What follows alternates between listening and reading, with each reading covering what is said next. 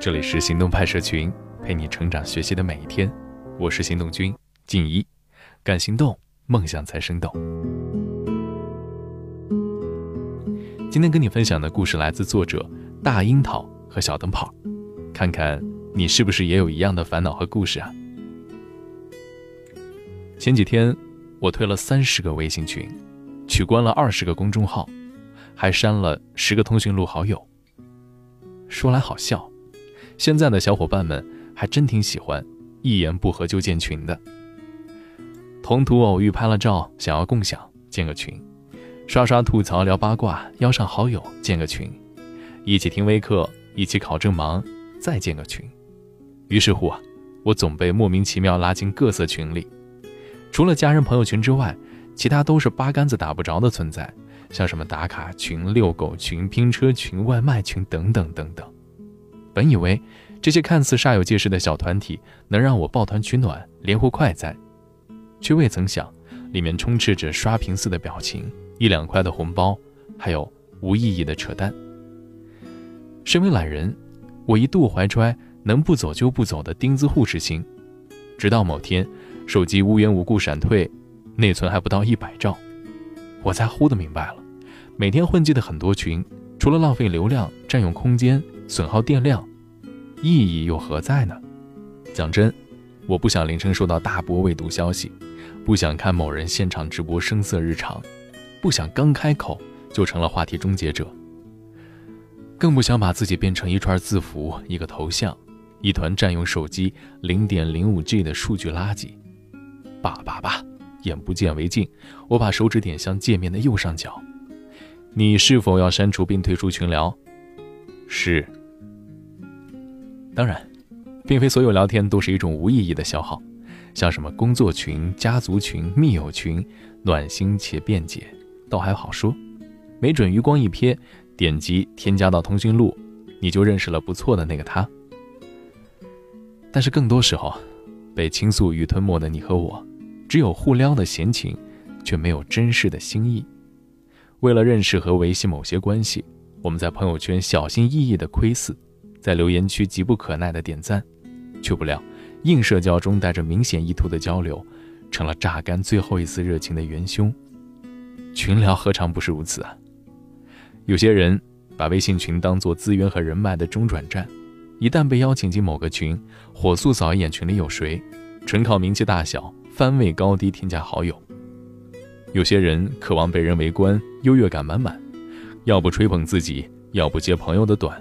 开口闭口都是我怎么样怎么样，还有些人迷醉于群体时的认同感，总想抱成团取取暖，自以为表面合群，内心就不会孤单。我今天啥事儿也没干，不知道你们在干嘛，哈哈，原来你们也没好到哪儿，我放心了。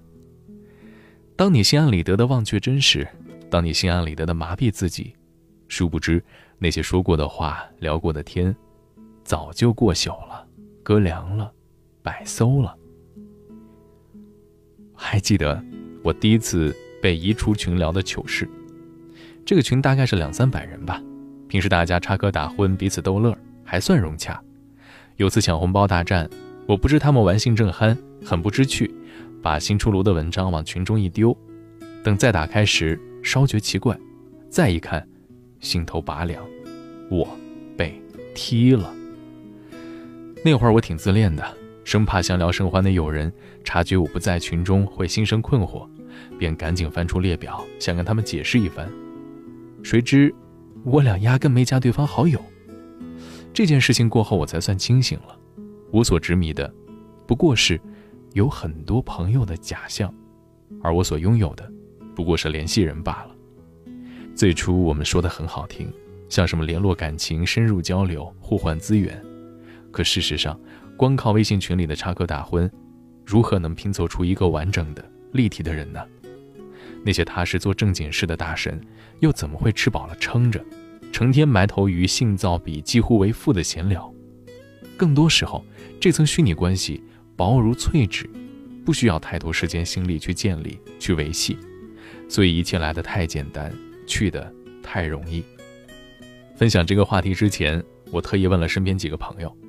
在如何退群这件事儿上，大家都有点犯难，原因挺一致的，顾忌太多，顾忌邀请加入的朋友面子，顾忌是否被骂不合群装高冷，顾忌暗恋的他是否会发来新消息。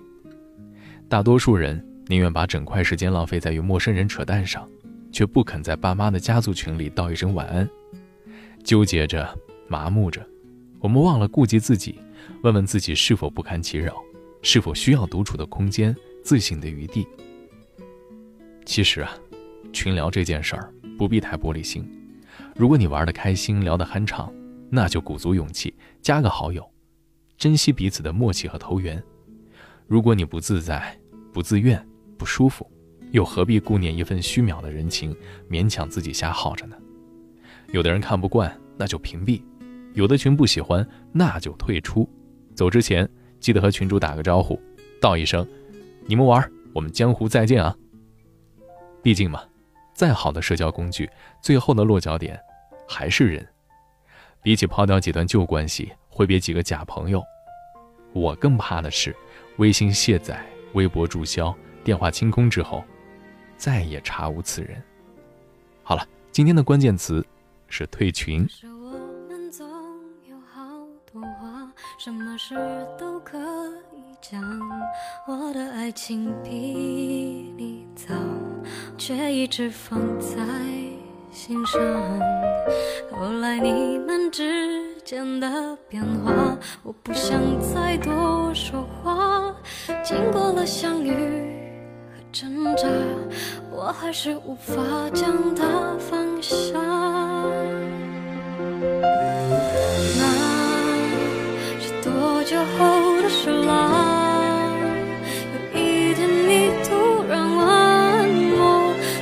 时候是否也爱着他？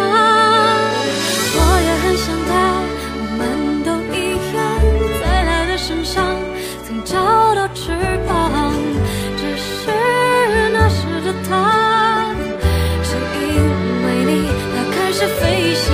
我也很想他，在某个地方，我少了尴尬，你少了肩膀，而夏天是那么多，